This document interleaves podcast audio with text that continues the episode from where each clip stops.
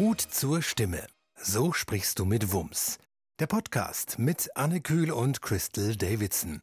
Erfahre, wie du mit lauten und leisen Tönen ins Schwarze triffst. Heute unsere Premiere, unsere allererste Episode.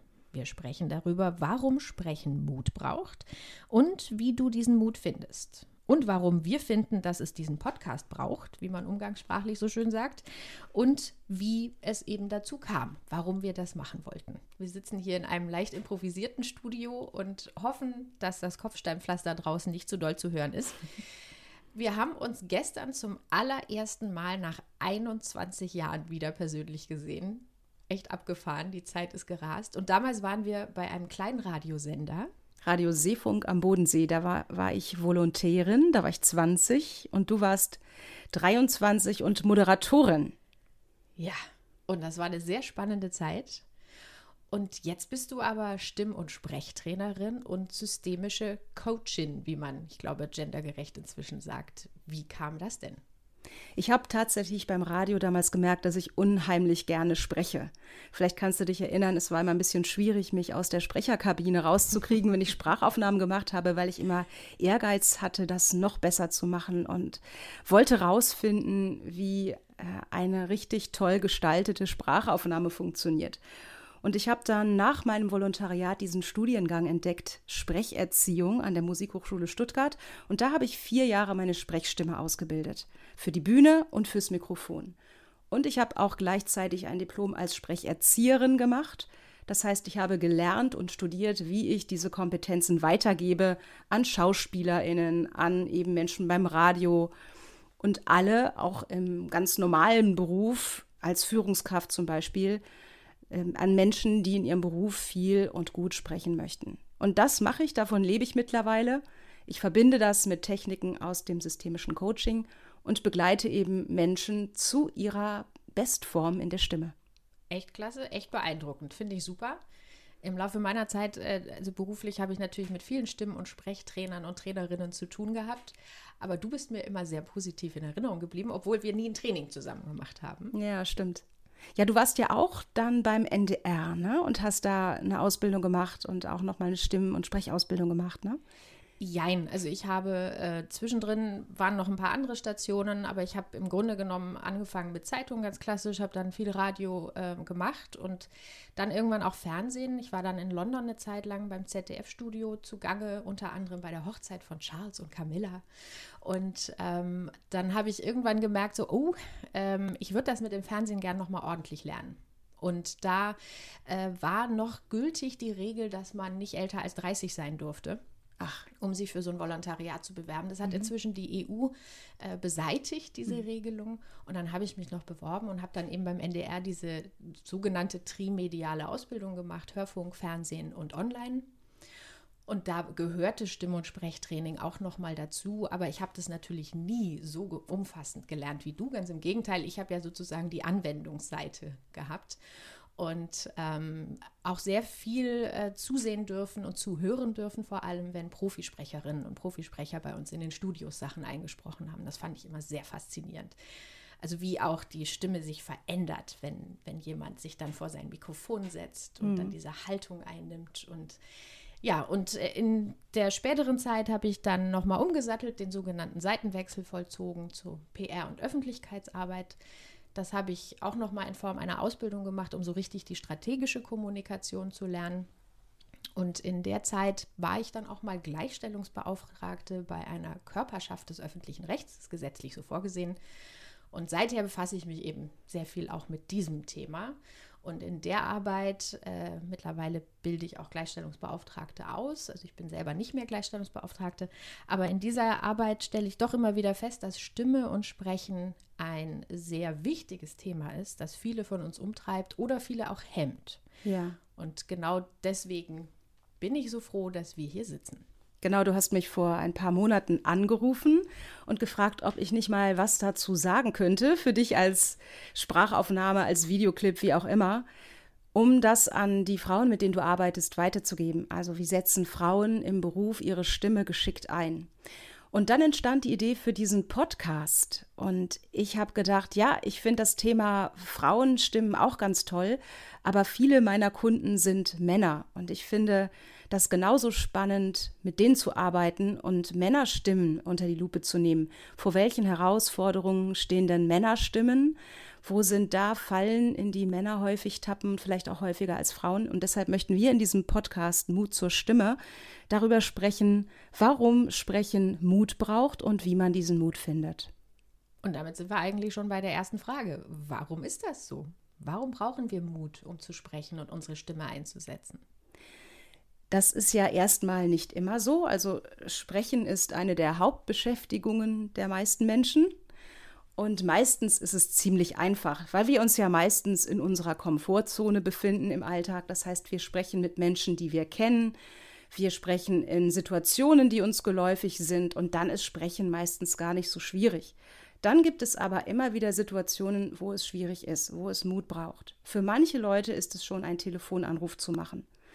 Vielleicht ist das ein Akquiseanruf oder ein Bewerbungsgespräch oder irgendein Telefonanruf, den man eben nicht täglich macht. Das kennt, glaube ich, jeder, dass das ganz schön aufregend sein kann. Absolut. Ich erinnere mich da auch an so Situationen, äh, gar nicht nur der Mut der Person gegenüber, die ich anrufen muss, sondern wenn ich zum Beispiel in einem Büro war, das ich mir mit mehreren anderen geteilt habe. Mhm. Und die Vorstellung, dass die mir dabei zuhören, wie ich telefoniere, das fand ich immer sehr beängstigend. Ja. Also in der Ausbildungszeit erstmal in, in den ersten Praktika.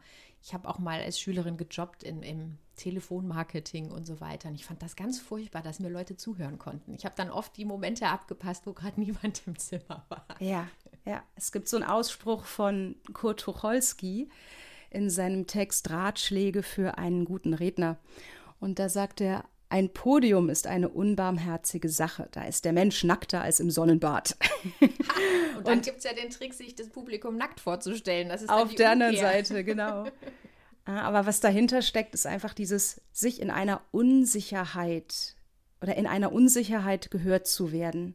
Und das ist mit Scham verbunden, weil man natürlich sich nicht perfekt darstellt oder man hat das Gefühl, es nicht zu können, weil man eben noch nicht gewohnt ist, in dieser Situation zu sprechen. Mhm.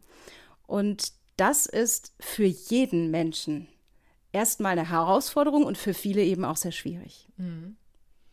Und für manche ja so schwierig, dass sie wirklich sich alles Mögliche einfallen lassen, um gar nicht erst in diese Situation zu kommen. Ich hm. habe zum Beispiel in meinem engeren Umfeld äh, eine Kollegin, die äh, durchaus auch schon darüber nachgedacht hat, sich dann krank zu melden, wenn sie diesen Auftritt hätte. Und weil sie so einfach gefangen ist in dieser Angst. Ja.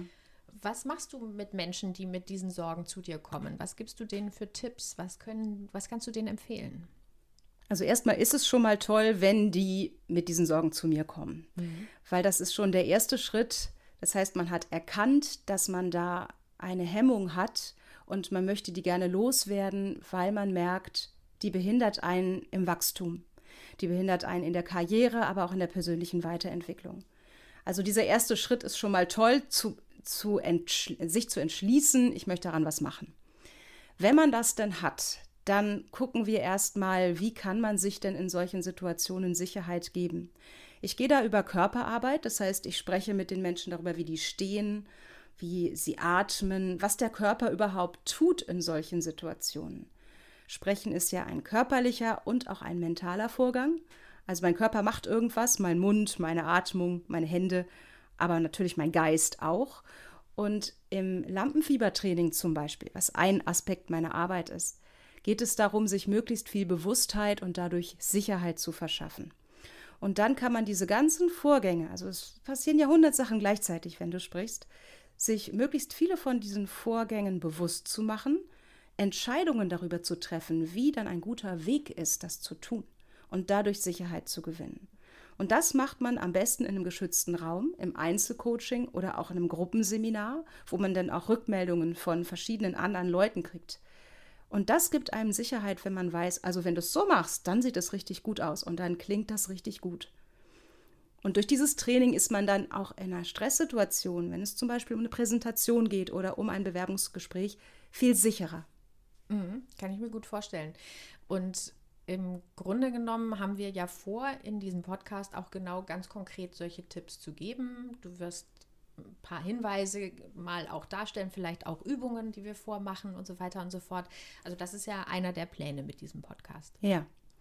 Und mir geht es nicht nur um den Mut für Menschen, die jetzt Lampenfieber haben, weil ich weiß, dass es viele mutige Menschen gibt, die auch sprechen, aber trotzdem finde ich, braucht es auch für Menschen, die bereits vorne stehen, die bereits auf Bühnen stehen, immer wieder Mut, sich wahrhaftig zu zeigen. Mhm. Und das ist für mich auch Stimme. Also reden, ich habe mal einen ganz tollen Spruch gelesen von dem Sänger Andreas Scholl, der hat gesagt, singen ist einfach, aber ein Sänger zu sein ist schwierig. Sehr schön. Und ich finde es für Reden genauso. Reden ist einfach, aber ein Redner zu sein oder eine Rednerin zu sein, mit der ganzen Persönlichkeit sich einzubringen, das ist schwierig, weil in der Stimme hörst du die Gefühle, du hörst die Gedanken, du bist sowas von durchsichtig und sichtbar als Mensch, wenn du mhm. sprichst. Das heißt, du musst sehr geklärt sein und sehr, sehr viele Entscheidungen für dich getroffen haben, um wahrhaftig zu sprechen. Das ist äh, dieses Nackigmachen sich im ja, Grunde genommen vor genau. dem Publikum. Oder das zumindest so zu empfinden. Und ähm, viele umschreiben das ja mit diesem Begriff Authentizität. Aber mhm. im Endeffekt fand ich sehr schön, dass du vorhin Wahrhaftigkeit gesagt hast, weil das ist schon nochmal, finde ich, treffender für das, worum es uns eigentlich geht. Also, mhm. dass man auch sich selbst sein darf und dabei bleiben darf und das auch einbringen kann und soll. So verstehe ich dich auch. Ja. Und was ich auch daran sehr spannend finde, ist, dass du sagst, eben nicht nur für die, die da vorne stehen. Also wichtig ist ja gerade auch beispielsweise bei dem Thema Gleichberechtigung, ähm, die Stimme zu erheben, den Mut auch zu haben, zu den eigenen Rechten und dem Menschenrecht und so weiter zu stehen. Und hm. zum Beispiel zu sagen, wir Frauen sind keine Menschen zweiter Klasse. Warum sollten wir uns auch so behandeln lassen? Was wir aber seit Jahrzehnten, teils Jahrhunderten tun. Und das bedarf ja auch eines gewissen Mutes, so die Stimme zu erheben. Erst recht, wenn man sich jetzt in anderen Ländern Situationen anguckt, wo das ja auch tatsächlich lebensgefährlich mitunter sein kann. Ähm, aber auch bei uns erfordert es ja auch durchaus Mut. Es erfordert aber auch Mut im Alltag, zum Beispiel in einer Teambesprechung zu sprechen. Es geht ja gar nicht immer nur um die große Bühne, richtig? Ja, also ich glaube, das betrifft die meisten, die hier zuhören, dass es um ganz alltägliche Situationen geht da denkt man natürlich auf den ersten Blick gar nicht so dran. Ne? Wenn man um Sprechtraining, über, über, Sprechtraining nachdenkt, dann denkt man über Menschen, die in den Medien sprechen oder auf Bühnen. Aber ich glaube, und das ist auch ein Grund, warum ich diesen Podcast machen möchte, jeden Tag haben wir die Gelegenheit, in einer sehr politischen Weise unsere Stimme zu erheben. Und viele Menschen entscheiden sich jeden Tag dagegen, es zu tun weil es anstrengend ist, weil man Konflikte eingeht, weil man einfach andere Sachen im Kopf hat. Und ich zum Beispiel unterzeichne leicht mal irgendwelche Petitionen im Internet mit so einem Klick, ne? Das ist ja auch eine mhm. Form, die Stimme zu erheben. Aber mal jemanden anzurufen oder zu einer Veranstaltung hinzugehen, ne? das, ist, äh, das ist eine ganz andere Sache, wenn man es wirklich aussprechen muss. Mhm. Und ich glaube, in jedem Meeting, nicht in jedem, aber in vielen Meetings gibt es Momente, wo man sagt, na, eigentlich stimme ich da nicht so richtig zu, aber na gut, lassen wir das mal so durchgehen. Und im Nachhinein denkt man manchmal, na, hätte ich da mal was gesagt, mein Gefühl war doch richtig. Mhm. Und man tut es nicht, weil man vielleicht noch Zeit braucht, sich das genauer zu überlegen oder weil die Mehrheit eben stärker ist. Und es ist manchmal sehr, sehr schwer, auch mit der eigenen Stimme gegen irgendeinen Strom zu schwimmen.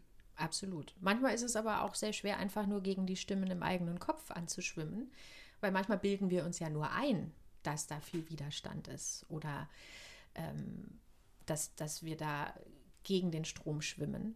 Aber wenn wir die Stimme erheben und uns trauen, kriegen wir manchmal auch im Feedback gespiegelt, dass es andere genauso sehen wie wir.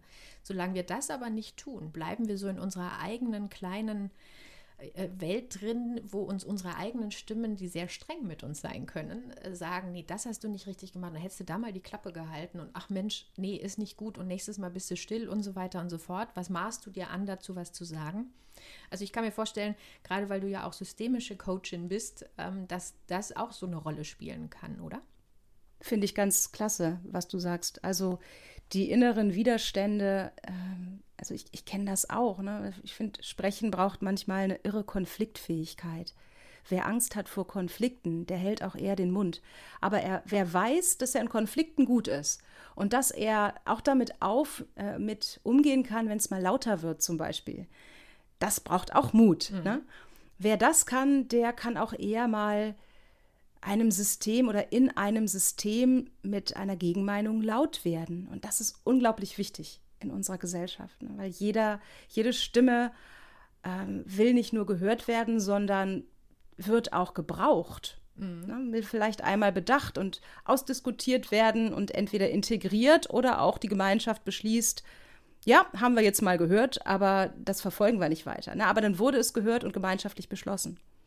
Das ist etwas, was ich jetzt in den letzten paar Jahren äh, natürlich bei uns gesellschaftlich beobachte, aber auch in der Gleichstellungsarbeit immer schon gesehen habe, dass es so eine gewisse Gruppierung gibt, die sich traut, laut zu sein und die das auch nutzt für sich. Und das sind die, die gehört werden. Und dann haben wir oft eine sehr stille Mehrheit, die vielleicht auch nicht in allem immer einer Meinung ist, natürlich, ähm, aber die entweder sagt, ist mir zu viel, mache ich nicht, ähm, ist mir zu anstrengend.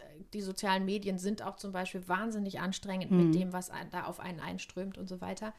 Aber umso wichtiger ist es ja teilweise auch, um einen Diskurs, also sprich einen Austausch über Sichtweisen, über Positionen, Meinungen und so weiter hinzubekommen, dass eben alle sich trauen, auch was zu sagen. Und ja. nicht nur die, die sowieso den Mut schon haben. Ja. Und ich denke, wir werden hier auch noch sprechen in diesem Podcast über das Thema Extroversion und Introversion. Auf jeden Fall. Ne, das finde ich hat auch sehr viel damit zu tun, wie leicht fällt es jemandem überhaupt, jetzt einfach mal rauszuplatzen mit irgendeinem Gedanken oder so? Und wer braucht eher ein bisschen mehr Zeit, um sich das nochmal genau durch den Kopf gehen zu lassen? Also da hängen einfach auch nochmal viele Charaktereigenschaften mit zusammen, warum man denn nachher spricht oder nicht. Absolut. Und ich muss ja auch sagen, auch wenn das jahrelang mein Beruf war, in so ein Mikrofon zu sprechen, ich war doch ein bisschen aufgeregt vor diesem Podcast heute mit dir. Nicht wegen dir, sondern einfach, weil das so ein tolles Pro Projekt ist, das mir sehr am Herzen liegt und ich einfach so irre gespannt darauf bin, was wir alles von dir lernen können und worüber wir so sprechen werden. Und wir haben ja auch einiges vor. Ähm, ich würde aber gerne noch mal so kurz einen Punkt besprechen, weil ich ja schon das Thema Gleichstellung so mit reingebracht habe Woran liegt es? Ist das wirklich so eine rein körperliche Geschichte, dass Männer und Frauen da sehr unterschiedlich aufgestellt sind im wahrsten Sinne des Wortes, wenn es ums Stechen, Sprechen und die Stimme geht? Überhaupt nicht. Also es gibt Studien, die besagen, dass tiefere Stimmen kompetenter werden, äh, wirken und natürlich haben Männer eher tiefere Stimmen als Frauen. Also ist so, da kann man auch nichts schönreden. Und deshalb werden Männer leichter in Führungspositionen gesetzt, weil man denen irgendwie eine Kompetenz zuschreibt, weil sie größer sind, weil sie mehr Raum einnehmen körperlich und eine tiefere Stimme haben. Aber eigentlich setzen sich Frauenstimmen akustisch besser durch, durch die hohen Töne. Das ist auch der Grund, warum häufig in Straßenbahnen und U-Bahnen und Bussen Frauenstimmen genommen werden zur Haltestellenansage, weil sich ah. eben die hohen ah. Frequenzen besser durchsetzen im akustischen äh, Gemenge. So, also insofern ist es keine Na kein Nachteil, eine Frauenstimme zu haben, aber es ist eher die Art, wie wir die Stimme einsetzen.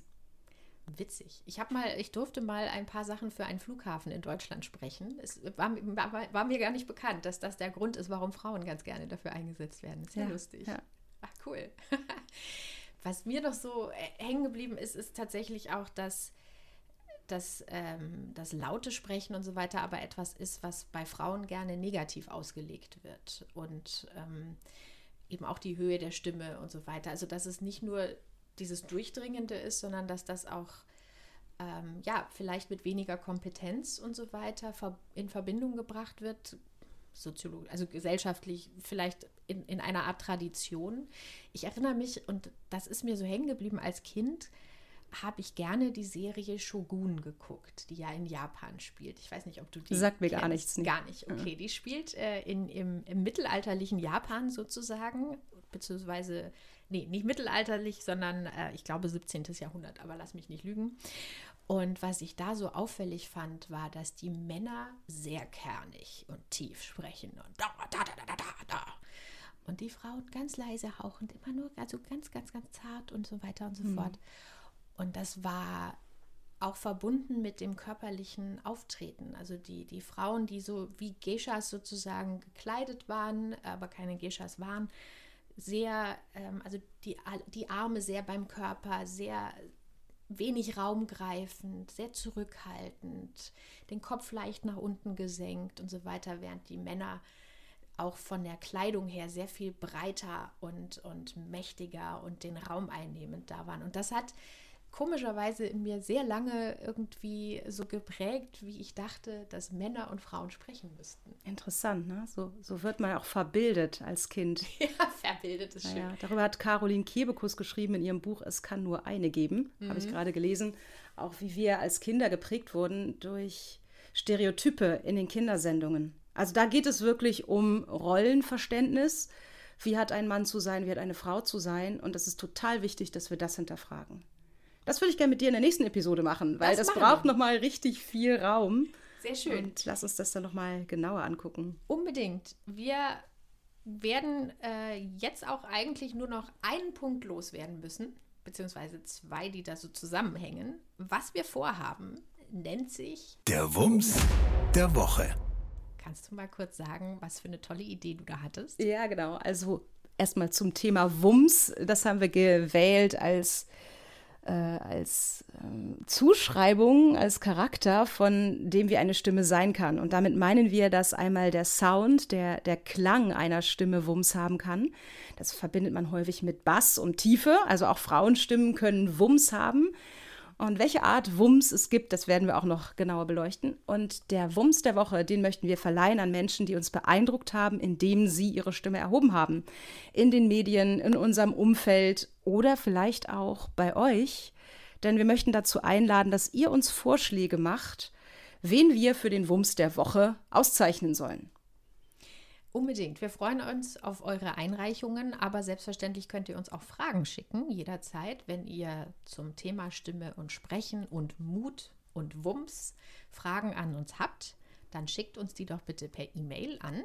Hallo at mutzurstimme.de. Genau, und Mut zur Stimme, ohne Bindestriche, ohne Lücken, einfach in einem durch. Nochmal hallo at mutzurstimme.de. Das packen wir auch in die Show Notes, damit ihr es schön einfach habt, uns zu erreichen. Und wir freuen uns schon sehr darauf, von euch zu hören, was ihr hören möchtet, was euch wichtig wäre. Und auch gerne Fragen, die ihr ans Sprechen überhaupt habt. Die beantworte ich als Expertin euch gerne und die werden wir mit Freude für euch erörtern. Super. Ich freue mich schon riesig auf die nächste Episode. Heute haben wir noch keinen Wumms. Oder hättest du schon einen? Nee, heute haben wir noch keinen. es gäbe viele Wumse in letzter Zeit. Ähm, fast wäre man schon versucht, dem, Vati dem Vatikan bzw. dem Papst zu verleihen, der Echt? ja jetzt äh, dafür sorgt, dass Frauen in Führungspositionen dürfen innerhalb der katholischen Kirche. Guck mal, das also haben wir noch gar nicht mitgekriegt. Also, also, Chris, das machen wir jetzt einfach mal. Wir verleihen Papst Franziskus, der freut sich bestimmt tierisch, wenn wir ihm den Wumms der Woche verleihen. Sehr schön. Dann haben wir hiermit schon den ersten Wumms verliehen. Für eine echte Revolution der katholischen Kirche. Wow. Ja, tatsächlich. Wer hätte und das viele gedacht? Widerstände. Also insofern, glaube ich, ist das schon Ehre genug.